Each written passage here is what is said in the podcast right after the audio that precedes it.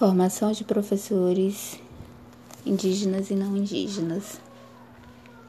No âmbito das organizações e dos povos indígenas, a luta por uma educação escolar indígena diferenciada representava a possibilidade de retomada do controle sobre a vida de suas comunidades, que a escola e a igreja lhes haviam roubado, e aos professores a oportunidade de conquistarem espaço social e político na luta maior de suas comunidades e de seus povos.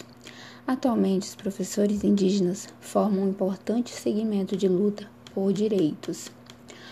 Formar professores capazes de dar conta de toda essa diversidade é uma tarefa complexa, compartilhada entre a Secretaria de Educação Continuada, Alfabetização, Diversidade e Inclusão, SECAD, do Ministério da Educação, MEC, universidades, secretarias municipais, estaduais e ONGs. De acordo com o professor André Lázaro, pesquisador da Faculdade Latino-Americana de Ciências Sociais, que esteve à frente da SECAD entre 2004 e 2011, abre aspas, não se pode ter a ideia de uma formação em massa, como se todos os indígenas fossem iguais, pois não são. Fecha aspas. O especialista defende que o currículo incorpore tanto as dimensões do saber local quanto aspectos relativos à docência.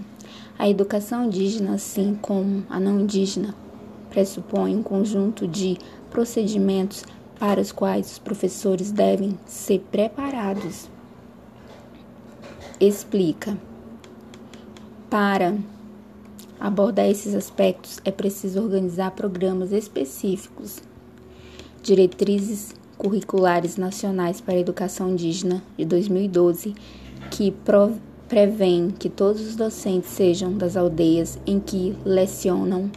Por outro lado, o Estado concentra uma variedade de povos em um território pequeno e a maioria dos educadores que trabalham em escolas indígenas, 74%, não tem nem magistério.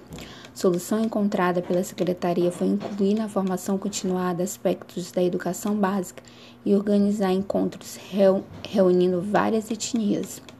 Assuntos importantes a todos, como legislação e disputas por terra, são tratadas, tratados em conjunto, explica Maria do Socorro Oliveira, coordenadora de Educação Indígena do Acre. Depois, os indígenas são divididos em grupos de acordo com suas semelhanças e tratam de aspectos específicos de sua etnia e de conteúdos curriculares abordados de forma contextualizada.